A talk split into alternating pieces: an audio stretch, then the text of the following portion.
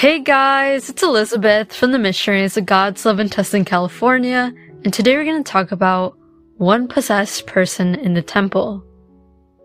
But before we dive deeper in this topic, I invite you to find a quiet place to sit. Strain your back, relax your shoulders, and take a deep breath in. Invite the Holy Spirit to come to you. Come, Holy Spirit, and please descend your Spirit upon me. Even if I do not deserve you, I need you. Please guide me in my life. Guide me in my decisions, my thoughts, my feelings, my actions, and may I only do your will. Please guide me and help me to be more obedient to your will. Thank you, God.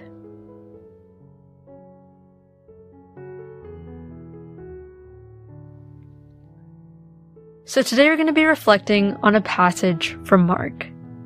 A little bit of context about Mark is that it was one of the first Gospels written. Matthew and Luke were Gospels that copied from Mark.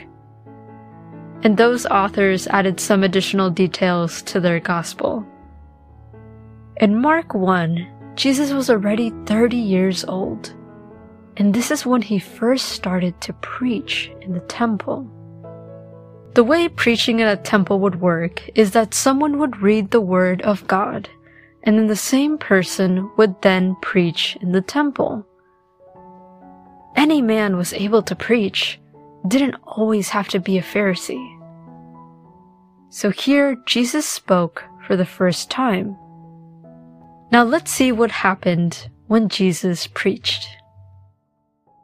Mark 1 verses 21 through 28 reads, Jesus and his disciples came to the town of Capernaum, and on the next Sabbath, Jesus went to the synagogue and began to teach. The people who heard him were amazed at the way he taught, for he wasn't like the teacher of the law. Instead, he taught with authority just then, a man with an evil spirit in him came into the synagogue and screamed, What do you want with us, Jesus of Nazareth? Are you here to destroy us? I know who you are. You are God's holy messenger. Jesus ordered the spirit, Be quiet and come out of the man. The evil spirit shook the man hard, gave a loud scream, and came out of him. The people were all so amazed that they started saying to one another, What is this? Is this some kind of new teaching? This man has authority to give orders to evil spirits, and they obey him. And so the news about Jesus spread quickly everywhere in the province of Galilee. The Word of God. A big question that we can ask ourselves is why was there a possessed man in the temple? Interesting enough, the devil actually likes to be in places where Christians are working their way to find God and to commit to God. There's a story about Saint Francisco de Assis. It's not factually based, but it does have a teaching behind it. The story goes that one day Francisco got out of the convent and he was looking for the devils because he could see them. He went out to the bar and he did not find any. He was confused. He kept looking around in the world and he still couldn't find anything. He returned to the convent and that is where he found many devils. He asked, why are you guys here? They were there because the people of the world easily fall into sin. They easily fall into temptation. they basically belong to the devil. But Christians are much more difficult to get them to fall into sin. This story is very true. We see it whenever couples or families fight right before they go to church. The husband is like, hurry up, we're running late. The woman's like, don't hurry me up. Or the man's like, you're the crazy one. Why are you taking so long to do your makeup? And the other one says, no, you are. Just be patient. It's kind of funny that couples actually fight or argue before they come to church, but it actually makes sense because that is when the devil is attacking them. The devil wants us to fight, so we are late to church and we get so frustrated or angry that we're like, you know what? I'm not going to church today. And that's exactly what the devil wants us to do. Okay, so let's return to the possessed person. He was someone who had been going to the temple for a while. So why did nobody remove the spirit before Jesus did? A lot falls back on who the preacher or leader of the church is. More importantly, how they teach and lead. There are so many preachers who speak impressively or sweetly. Meanwhile, there are others who, yes, they preach nicely, but they also correct people when they need it. Remember, a preacher or a prophet's job is to announce and denounce things.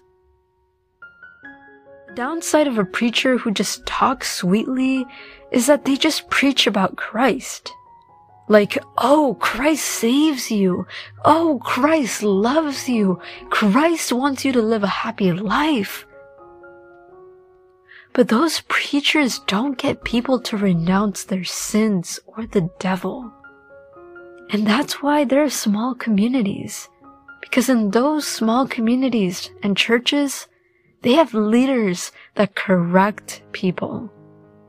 And honestly, it makes sense why they're small. I mean, who really likes to be corrected? No one does. So many people hate it because we have such a big ego. Like, why are you correcting me? No, I'm right, you're wrong. Like, I really don't want to put in the effort to change. Of course, the churches that have a sweet and nice preacher are filled. So really, it's interesting that no one else had scared the evil spirit except Jesus. Now, there's some people that have asked Padre Carlos, Padre, can you bless my house? There have been cases where people have asked for a blessing because there's a lot of anger in the house, or there have been a lot of noises and even shadows. And Padre Carlos asked the family, okay, do you guys go to church? No, they say. Do you guys pray? They say, sometimes I just do the sign of the cross, you know? In all honesty, those people are the ones who are bringing the devil and evil spirits in their house. It's not really the walls in the house. So really, those people need the devils and sins within themselves to be eliminated first, and then the house can be blessed. And this will for sure have a guarantee to eliminate those evil spirits from the house. Because God eliminated the evil spirits within us. Now none of us are perfect all of us have sin within ourselves. But we're not supposed to accept any of those sins or the devil. And why does this matter?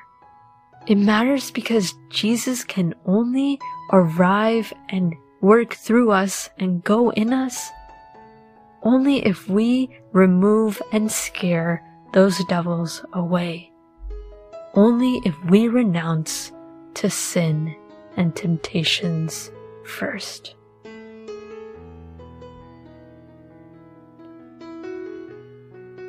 I invite you to continue meditating on this topic and tell God, Speak to me, O Lord, for your servant is listening.